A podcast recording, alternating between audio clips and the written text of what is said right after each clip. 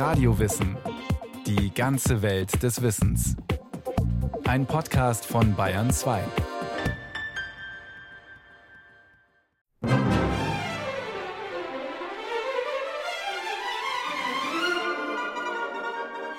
Es lebe die Kommune, riefen Tausende und Tausende von Stimmen.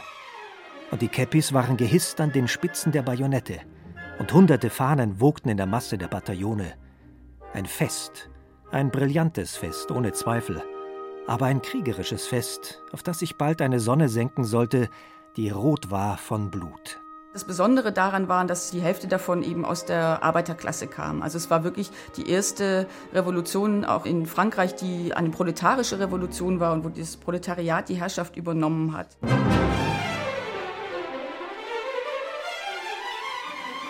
Paris, März 1871. Aufbruchstimmung. Die Stadt erfindet sich wieder einmal neu. Vor wenigen Wochen erst wurde der Kaiser gestürzt, Napoleon III., jetzt die Nachfolgeregierung, die eigentlich Ruhe ins Land bringen sollte. In Paris weht nun die rote Fahne. Sie steht für eine Revolution, die in den Arbeitervierteln entstanden ist. Eine Regierung, in der die kleinen Leute das Sagen haben. Bis vor kurzem noch undenkbar. Möglich wird die Kommune erst durch die Wirren eines Krieges. Der Deutsch-Französische Krieg hat Paris heftig zugesetzt. Den ganzen Winter über wird die Stadt von den Deutschen belagert. Die Einwohner frieren bei minus 15 Grad, essen monatelang graues Kleiebrot. In Restaurants stehen geschlachtete Zootiere auf der Karte. Als der Friede schließlich kommt und die deutschen Truppen um Paris sich zurückziehen, sind viele unzufrieden. Die Bedingungen der Kapitulation sind hart. Wofür hat man denn nun den ganzen Winter gefroren und gehungert?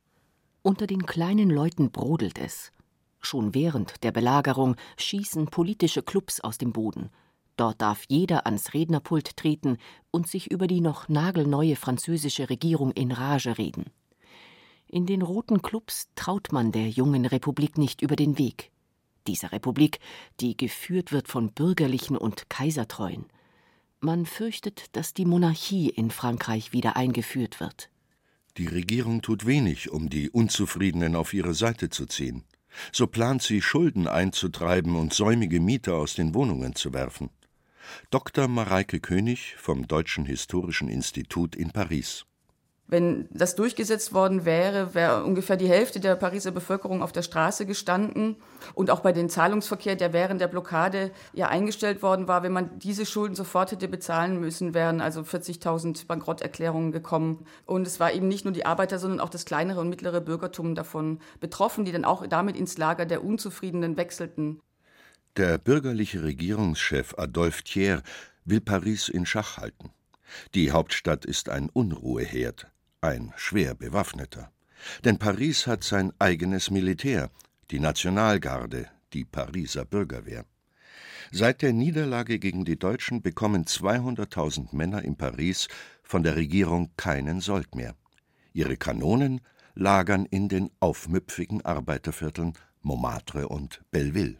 Das waren Waffen, die gehörten der Stadt Paris. Also diese Waffen wurden zum Teil mit Überspenden finanziert. Also da hat eben wirklich die Bevölkerung Geld gegeben, um diese Waffen kaufen zu können. Dem eigenen Verständnis nach gehörten sie Paris, gehörten sie der Nationalgarde und man wollte diese Geschütze eben nicht abgeben daher.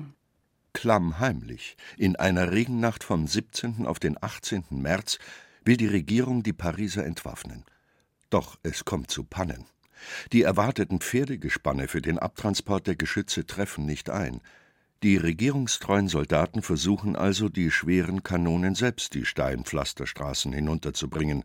Da bricht der Tag an, eine aufgebrachte Menschenmenge strömt zusammen. Gaston da Costa, ein junger Mathematiker und Kommunarde, beschreibt die Situation. Gegen 7.45 Uhr formte die Menge eine richtige menschliche Blockade zwischen den Soldaten und der bewaffneten Nationalgarde. Die Frauen schrien: Werdet ihr auf uns schießen? Auf eure Brüder? Auf unsere Männer? Auf unsere Kinder? Die Soldaten der Regierung meutern und wenden sich gegen ihre Vorgesetzten. Der wütende Mob fordert den Tod zweier Offiziere. Sie werden ohne Gerichtsverfahren rasch erschossen. Damit ist die Revolution schon fast vollbracht. Bereits am Abend hat die Pariser Bürgerwehr die Stadt unter Kontrolle. Mit einem solchen Erfolg hat kaum jemand gerechnet. Nie hat eine Revolution die Revolutionäre mehr überrascht, sagt selbst der Kommunar de Benoît Malon. Aus Angst zieht sich die bürgerliche Regierung nach Versailles zurück, ins Schloss der Bourbonen, ein Symbol der Monarchie. Da weht vom Pariser Rathausdach schon die rote Fahne. Wenig später finden Wahlen statt, ein Rat bildet sich. Dieses neue Paris trägt den Namen Commune, Gemeinderat. Schon farblich ist diese neue Ordnung kaum zu übersehen. Die Pariser tragen rote Gürtel, Armbänder, Halstücher und Käppis. Wenn sich die Kommunarden zum Diskutieren in Kirchen versammeln, verhängen sie die Altäre mit roten Tüchern. Sogar das Jesuskind bekommt eine rote Mütze aufgesetzt. Die Kunsthistorikerin Judith Prokaski von der Stiftung Humboldt Forum. Es ist dann nicht mehr Bleu, Blanc, Rouge und es ist nicht mehr die Republik, für die die Kommunaden stehen, sondern es ist die rote Fahne und es ist ein Bruch, der auch durch die Gesellschaft geht. Es geht noch um Ideale, mit denen man dann auch mit großen Teilen der französischen Gesellschaft brechen muss, wenn man sie durchsetzen will.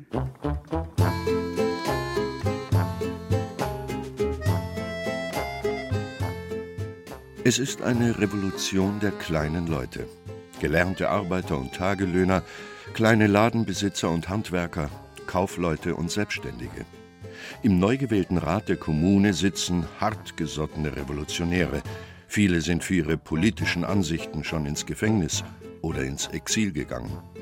Auch wenn sie sich nicht in allem einig sind, gemeinsame Ziele gibt es doch, erklärt Mareike König. Die republikanischen Ziele, Freiheit, Gleichheit, Brüderlichkeit spielte eine Rolle. Dann also vor allem ein Zurückdrängen der katholischen Kirche. Also der Priester war ja der meistverhasste Gegner der Kommunaden. Und dann eben natürlich eine gemeinsame Verwaltung der Arbeit, der Güter und des Reichtums, also eine Enteignung von Personen, Umverteilung. Sofort macht sich der Rat an die Arbeit. Er führt die allgemeine Schulpflicht ein, den gleichen Lohn für Männer und Frauen und die Trennung von Kirche und Staat. Das war wirklich was komplett Neues. Die Kirche hatte einen ganz, ganz großen Einfluss, gerade dadurch, dass sie hauptsächlich die Erziehung, die Schulbildung organisierte. Davon wollte man sich befreien. Die Kirche galt eben als rückwärtsgewandt. Es war auch eine Zeit, in der andere Ideen aufkamen, eben säkulare Ideen, Darwinismus beispielsweise, die Ideen und Doktrinen der Kirche ganz stark in Frage stellten und die als rückwärtsgewandt bezeichnete. Also da wollte man sich auf jeden Fall von trennen, zumal diese Verbindung von Kirche und Thron sich gezeigt hatte, diese gemeinsame Herrschaft sah man eben als eine Verbindung an, die es unbedingt zu lösen galt. Nonnen dürfen nicht mehr in Schulen unterrichten, Kirchengebäude gehören nun offiziell der Kommune. Außerdem bemüht sich die Kommune, die Schere zwischen Arm und Reich zu schließen. Sie kürzt Beamtengehälter und übergibt stillgelegte Fabriken an Genossenschaften. Sie stoppt die Zwangsversteigerung und erlässt Mietschulden. Ein Journalist schreibt in einer kommunefreundlichen Zeitung Die Kommune ist die Antithese der alten Welt. Sie verkörpert die gerechte Entlohnung der Produzierenden, Solidarität, Gleichheit, Einheit. Der Kommune geht es nicht nur um soziale Reformen, sondern auch um die Autonomie der Stadt Paris. Selbstbestimmung wird zum Schlagwort. Man ging davon aus, dass diese kleinen Einheiten wie Familie oder Nachbarschaften, dann Kommunen oder Städte eben frei darüber entscheiden sollten, wie ihr Schulsystem aussieht, wie sie sich organisieren, wie sie sich verwalten, wie die Polizei aussieht und so weiter. Deswegen dieser Begriff Kommune meint auch wirklich eben die Städtefreiheit. Anfangs herrscht in vielen Vierteln eine Feiertagsstimmung. Nichts erinnert an einen Aufstand, schreibt ein Pastor. Einfache Leute flanieren staunend durch die reichen Viertel im Westen von Paris, die sie zuvor noch nie gesehen haben. Sie besuchen Konzerte. Der Tuilerien-Palast ist jetzt für die Öffentlichkeit zugänglich. An jeder Ecke gibt es Broschüren und Zeitschriften zu kaufen. Poster und Pamphlete kleben an den Wänden. Man grüßt einander als Bürger. Der Maler Gustave Courbet schreibt an seine Eltern Ich bin wie verzaubert. Paris ist ein wahres Paradies. Wenn das nur für immer so bleiben könnte. Die Pariser Kommune hat Erfolg wie keine Form der Regierung vor ihr. Die Kommune haben vor allem Arbeiter unterstützt. Eine sozialistische Revolution, wie Karl Marx sie damals ausrief, ist die Kommune trotzdem nicht gewesen. Die meisten Kommunarden waren kein Industrieproletariat, sie arbeiteten nicht in großen Fabriken, sondern in kleinen Betrieben und im Handwerk. Auch Kleinunternehmer, Angestellte und Kleinbürgerliche waren dabei. Und gerade Privateigentum stellte die Kommune nicht in Frage. Von der Banque de France und dem Großkapitalisten Rothschild bekam der Rat gar einen Kredit. Trotzdem, für die Bürgerlichen von Paris ist die Kommune ein rotes Tuch. Viele packen ihre sieben Sachen und fliehen aus der Stadt. Das bürgerliche Europa ist entsetzt. Ein Schriftsteller, der in Paris geblieben ist, schreibt Persönliche Freiheit, Pressefreiheit, Religionsfreiheit, all diese Freiheiten werden erbarmungslos geopfert, weil die Kommune sich um jeden Preis erhalten will. In Paris herrsche Chaos und Barbarei, sagen die Gegner. Sie attestieren der Kommune einen Massenwahn. Die Revolutionäre sind in ihren Augen arbeitsscheue Asoziale, verwahrlost und alkoholabhängig. Und man schimpft die Kommunarden Vandalen. Viele Bauwerke der alten Ordnung sind der Kommune ein Dorn im Auge, etwa die Vendôme-Säule. Sie hat einst Napoleon errichten lassen, um seiner großen Armee ein Denkmal zu setzen. Für die Kommune ein Symbol für Militarismus, Barbarei und Gewalt, das es zu stürzen gilt.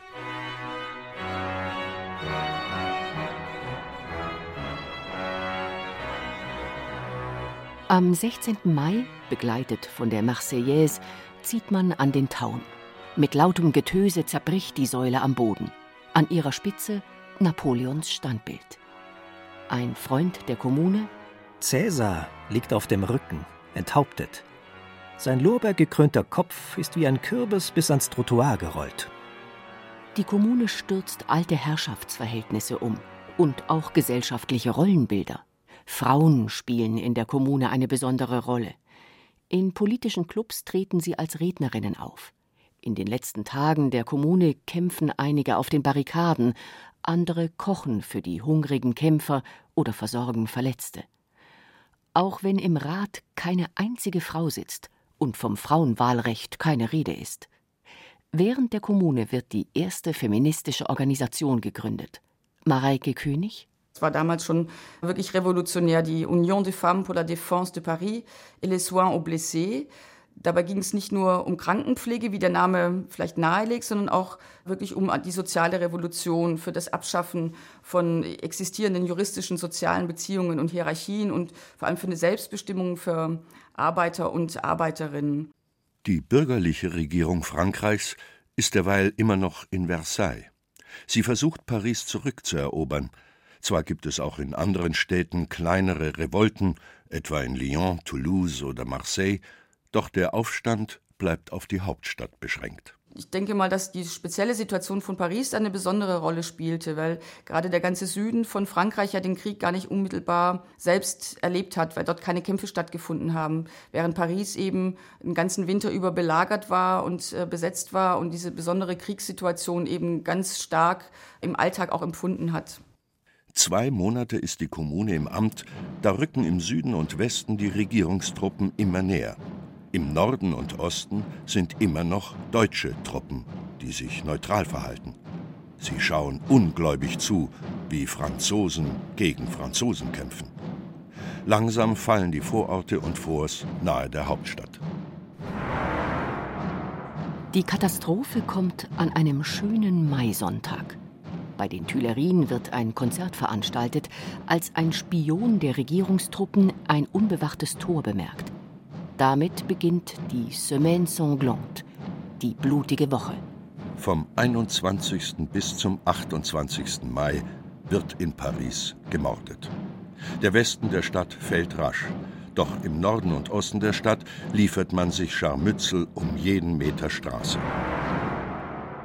Die Kommunarden bauen unermüdlich Barrikaden. Man verschanzt sich hinter hastig errichteten Schutzwällen, aus Pflastersteinen und Sandsäcken, alten Weinfässern und Karren. Manche Barrikaden sind richtige Militärkunstwerke, ausgetüftelt von den Mitgliedern einer eigenen Barrikadenkommission, mit zwei Meter Gräben und Bastionen, zwei Stockwerken und Schießscharten zwischen den Sandsäcken. In den letzten Tagen der Kommune verwandeln sich die Viertel schnell in Festungen. Allein im Pariser Stadtteil Belleville gibt es 76 Barrikaden. Die Barrikade wird zum politischen Symbol der Kommune und der ganzen Arbeiterbewegung. Doch so oft sie später auch in Liedern, Gedichten und Reden beschworen wird, der Kampf ist aussichtslos. Paris steht in Flammen. Der Tuilerien-Palast, das Rathaus, das Finanzministerium, der Justizpalast, der Louvre. Manche Brände sind bei der Bombardierung entstanden, andere haben die Kommunarden strategisch gelegt. Verantwortlich gemacht werden von der Regierungspropaganda aber vor allem Frauen. Das Bild der Brandstifterin entsteht, der Petroleuse. Zeitgenössische Bilder zeigen sie als Furie. Das Haar zerwühlt, den Mund zum Schrei verzerrt, in den Gesichtern blitzt teuflische Freude auf. Judith Prokaski hat die Darstellung der Pariser Kommune in den Bildmedien untersucht. Das ist sicherlich eines der spannendsten Bilder, die von der Pariser Kommune überliefert sind, die Petroleuse, weil sich da sozusagen die schlimmsten Gegenbilder verbinden. Also da ist der Revolutionär, der Kommunade, der Kommunist und dann auch noch die Frau. Und da wird das auf einmal Bild, dass da offenbar in der Gesellschaft drin Urängste schlummern vor Frauen, die stark sind, vor Frauen, die Politik gestalten wollen. Die Soldaten der Regierung üben blutige Vergeltung. Wer ihnen über den Weg läuft, kann hingerichtet werden, sofort, ohne Prozess. Auch Frauen und Kinder schonen sie nicht. Ob jemand der Kommune geholfen hat oder nicht, spielt dabei kaum eine Rolle. Unzählige Kommunarden finden in der blutigen Woche den Tod. Erschossen, ertränkt, verbrannt und in Massengräbern verscharrt. Die Stadt als riesiger Friedhof. Das Grauen fasst der Daily Telegraph in Worte – Blut fließt in den Rinnsteinen von Paris. In allen Straßen liegen Tote, und erstarrte Leichen sind ein gewöhnlicher Anblick an jeder Ecke. Mareike König. Die Massenerschießungen, die stattfanden, das war schon sehr brutal und gab auch dann einen Aufschrei europaweit. Regierungstruppen oder die Regierung in Versailles hat natürlich eine große Propagandamaschine auch in Gang gesetzt, die diesen Einsatz von Gewalt auch rechtfertigt. Auch die Kommunarden scheuten nicht vor Gewalt zurück. So haben sie etwa den Erzbischof von Paris hingerichtet. Über die Zahl der toten Kommunarden sind sich Historiker nicht einig. Von 10.000 bis 30.000 reichen die Schätzungen. Manch einer kann ins Ausland fliehen. Den Rest erwarten Strafprozesse, oft verhängen die Richter die Todesstrafe. Wer Glück hat, darf in einem Gefängnis in Westfrankreich verrotten oder wird nach Neukaledonien deportiert, eine Sträflingskolonie mit unerträglicher tropischer Hitze, genannt die trockene Guillotine.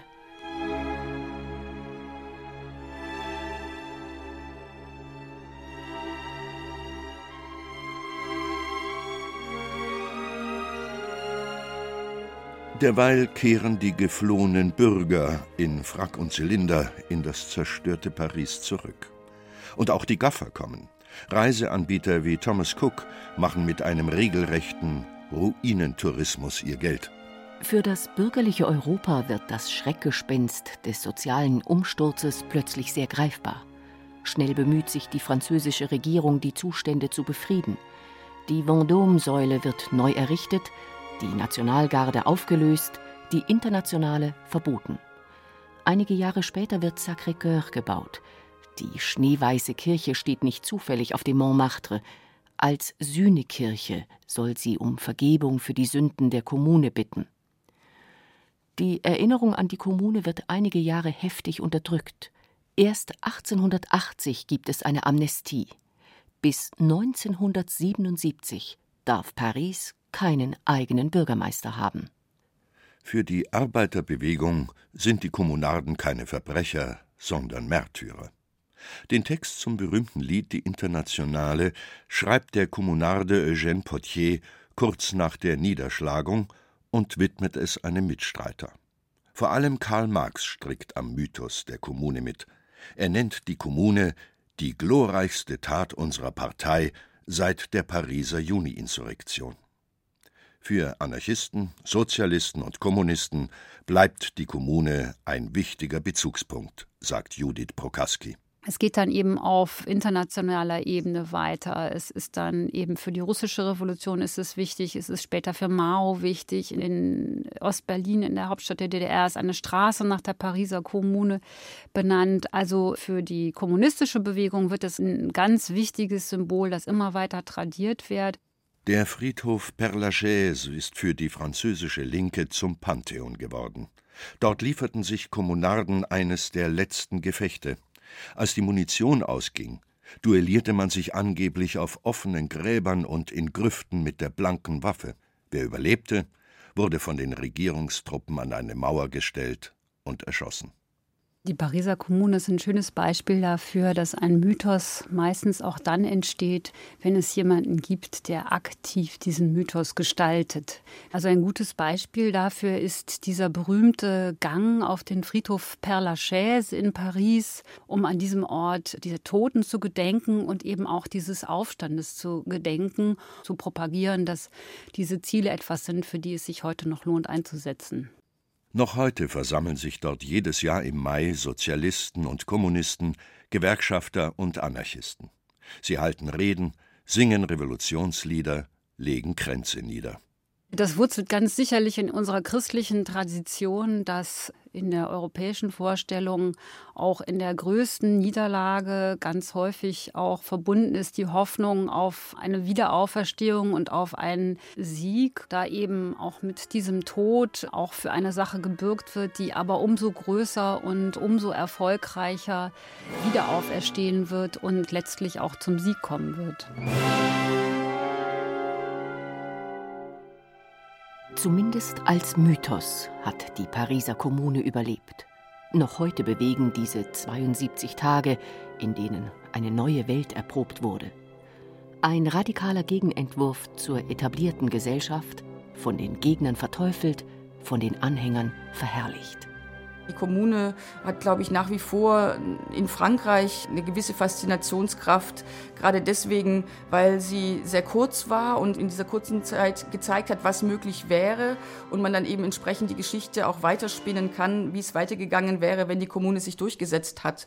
Und das lässt natürlich für Spekulationen und für Fantasien jeden Raum, den man sich wünschen kann.